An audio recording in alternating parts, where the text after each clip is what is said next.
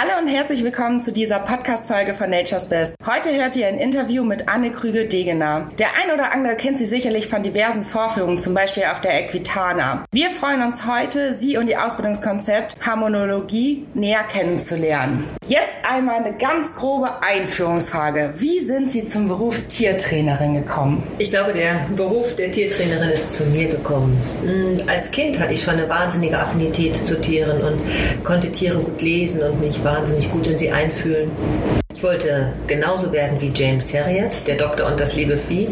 Habe mich durch das große Latinum gequält und war auf dem Weg zur Tiermedizin und wollte erst einmal von den Menschen lernen, für die ich später arbeiten sollte. Also bin ich in die Landwirtschaft gegangen und habe dort ein Praktikum gemacht, um mich besser auf, den, auf das Studium vorzubereiten.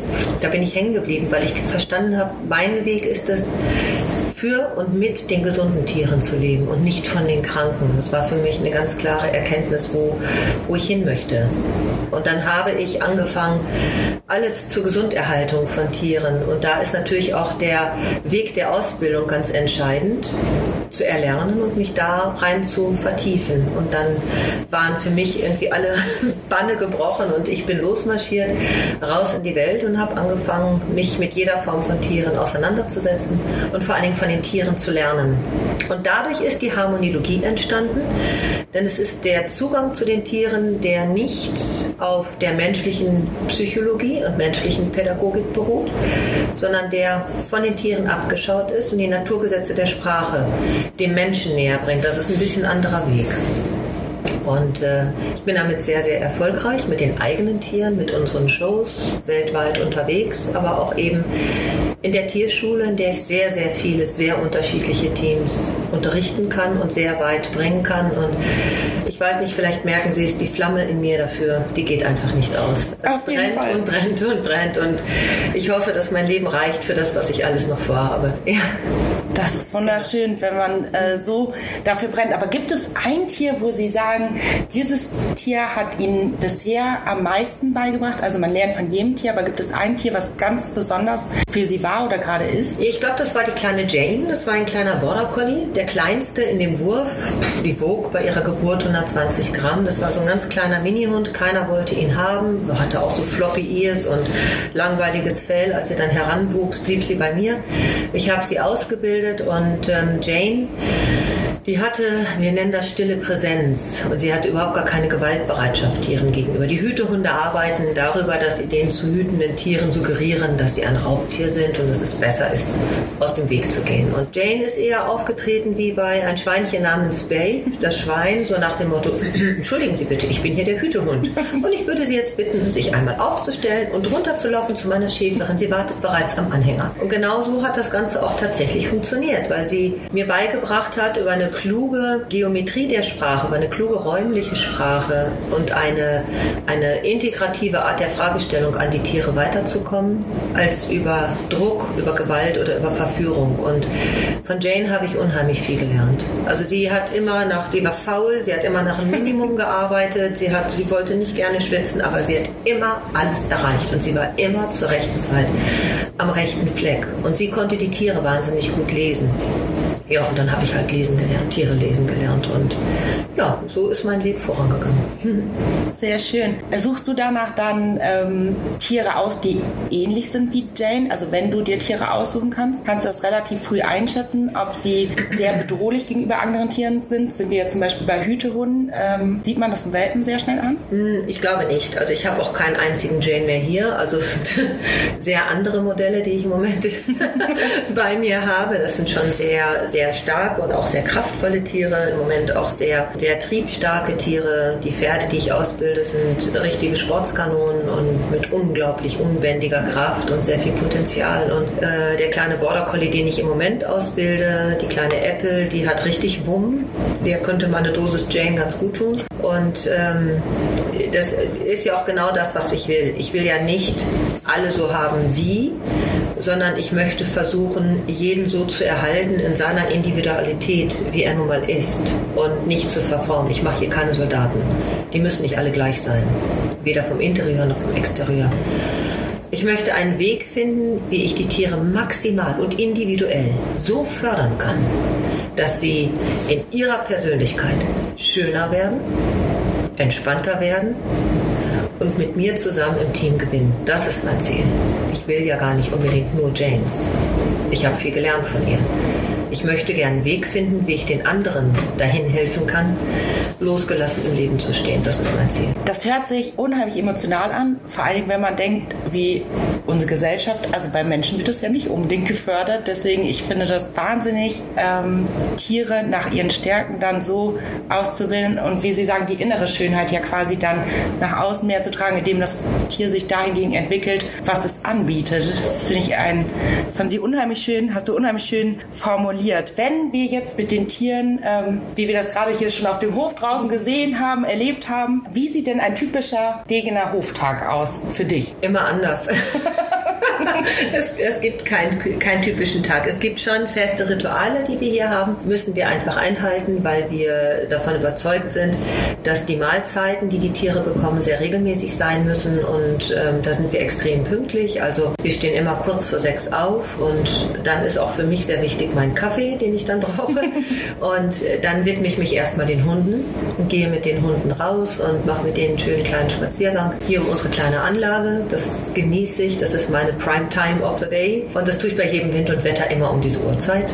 Mm, dann werden die Pferde gefüttert. Auch dafür lasse ich mir wahnsinnig gerne viel Zeit, weil ich auch da den ersten Kontakt zu meinen Tieren aufnehme und einfach wahrnehme, wie es ihnen geht. Dann werden die Schafe gefüttert. Ja, guck, und dann ist es ja schon unterschiedlich. Jetzt gerade hatten wir Lammzeit. Da habe ich zum Teil die ganze Nacht durchgearbeitet und bin trotzdem um 6 Uhr dann mit den Hunden losgegangen und habe dann um 7 Uhr die Pferde gefüttert und ähm, dann eben noch die ganzen Schafe und weiter versorgt. Das, da ist jeder Tag ein bisschen anders. Gestern mussten wir dann relativ früh los zu einem Turnier und morgen habe ich wieder ein anderes Training, wo ich dann eben auch hin muss. Und ähm, das ist, da kann ich nicht sagen, dass ein Tag auch nur ansatzweise ist wie der andere. Das, worauf wir am meisten verzichten, sind die eigenen regelmäßigen Mahlzeiten. also das kann schon mal sein, dass ich weder Frühstück noch Mittagessen habe und dann freue ich mich natürlich auf mein Abendbrot. Aber ähm, bei den Tieren sind wir da sehr, sehr, sehr streng. Und ehrlicherweise ist es auch genau das, was mich so glücklich macht in meinem Leben, weil kein Tag ist wie der andere und es ist auch kein Team wie das andere. Also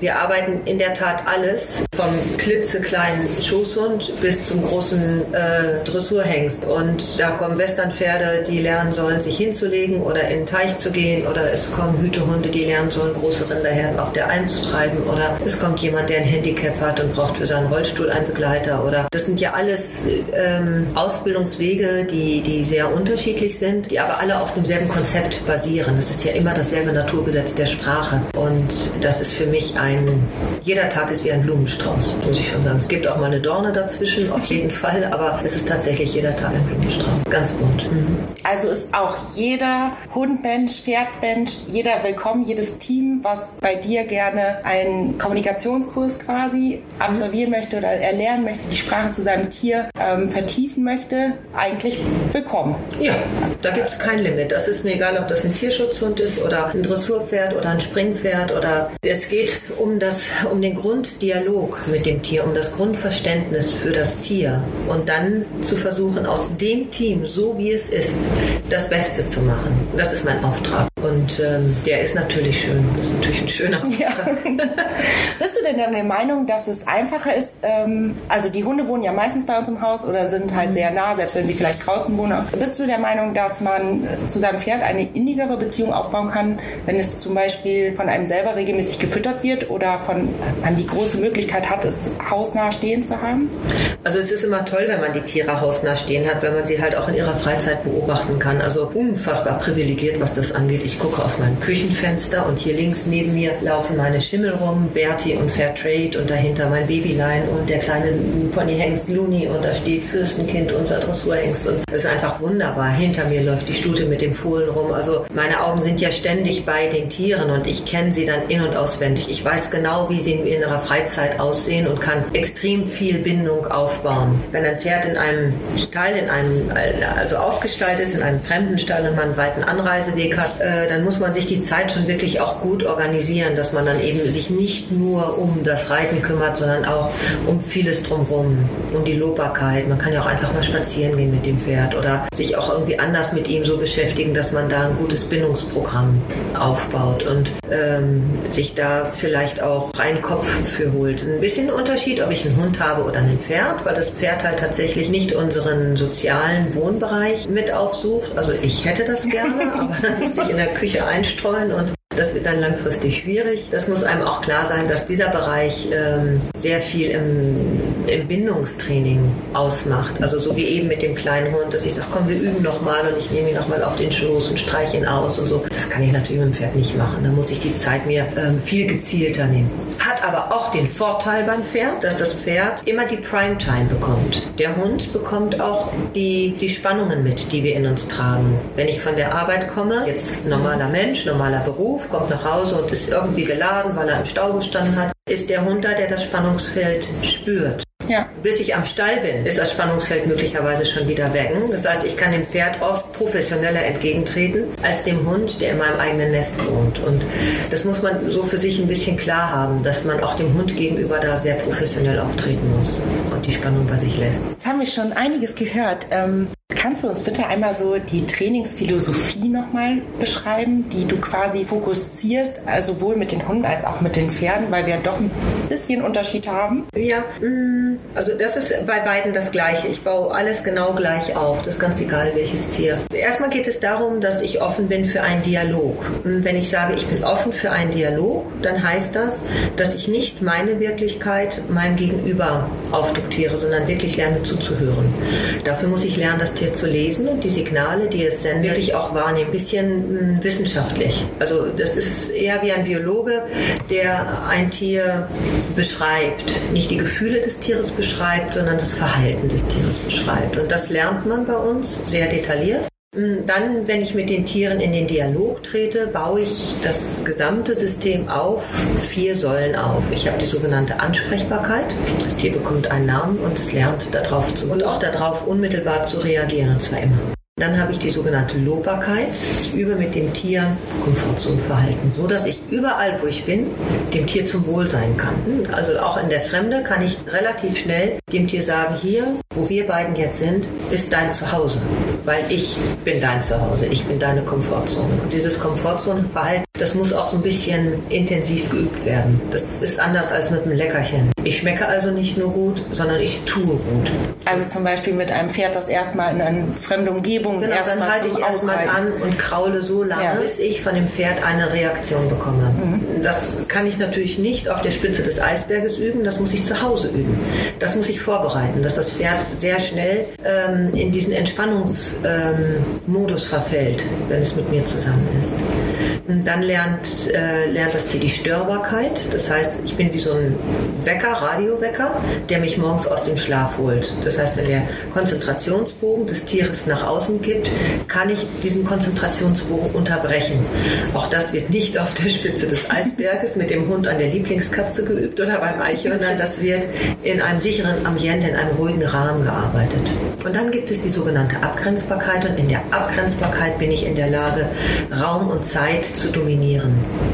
Das ist bei Pferd als auch bei Hund extrem wichtig, weil ich darüber Nähe und Distanz steuern kann und damit auch Vertrauen und Respekt in, in Einklang bringe. Das ist ein total einfaches Konzept. Ähm, wir lernen dann die sechs Funktionskreise, die erlesenen Signale in die Funktionskreise einzuteilen und mit den vier Säulen im Grunde genommen den Dialog zu entwickeln und das Tier darüber auch auf uns zu fokussieren. Mein Ziel ist, dass ich das Zuhause bin meines Tieres. Egal wo, egal, egal wann. Wo. Ich bin das Zuhause. Bei mir ist es gut. Bei ja. mir steht immer Kakao mit Sahne auf dem Tisch und lecker Kuchen und alles ist prima. Ja. Ja, bei mir ist man gerne. Und man gibt einfach immer Sicherheit und Geborgenheit. Genau, Sicherheit und Geborgenheit. Wir arbeiten extrem über das Bindungssystem, weil ich absolut davon überzeugt bin, dass ausschließlich ein starkes Bindungssystem in der Lage ist, ein Bedrohungssystem zu beruhigen. Das bedeutet, dass wir nicht Bedrohung minimieren, sondern lernen, mit Bedrohung umzugehen.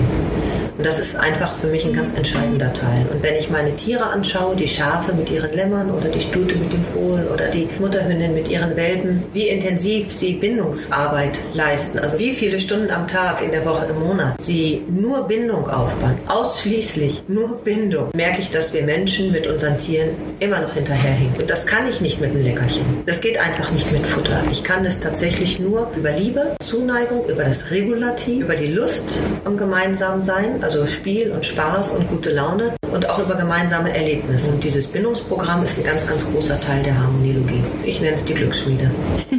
Schön. Ähm, was verbirgt sich dann genau hinter dem Konzept Harmonologie? Also haben wir, wenn wir jetzt über die Bindung gehen, haben wir klare Regelwerke. Also es gibt schon Grenzen für jedes Pferd, es gibt schon Grenzen für jeden Hund. Es gibt ja bestimmt auch mal, oder kommt es gar nicht mehr in dem Konzept vor, weil wir einfach vorher so genau aufbauen, dass wir gar nicht mehr bestimmte Situationen haben, wo wir sagen müssen, bis hierhin und bitte nicht weiter. Lasst mir meinen Individualbereich oder wie werden so Situationen geregelt? Die werden viel lockerer und fröhlicher und unkomplizierter geregelt, als Sie sich das vorstellen. Die meisten Menschen haben so ein starres Regelwerk im Kopf und das gibt es bei Tieren nicht. Dadurch, dass ich immer in der Lage bin, Nähe gegen Distanz zu tauschen, kann ich immer Nähe zulassen. Und das kann mal mehr und mal weniger sein. Als Beispiel, bei mir darf der Hund mit aufs Sofa. Ich liebe das. Wenn ich auf meinem ja. Sofa sitze, dann äh, ist auch nicht nur ein Hund da oben. Das ist einfach so. Das ist bei uns wirklich so, eine, so ein im Clan kuscheln und wenn ich dann aber meine Chips essen möchte, was auch durchaus vorkommt, dann möchte ich keinen Hund auf dem Sofa haben. Also kann ich dann einfach zu meinen Hunden sagen,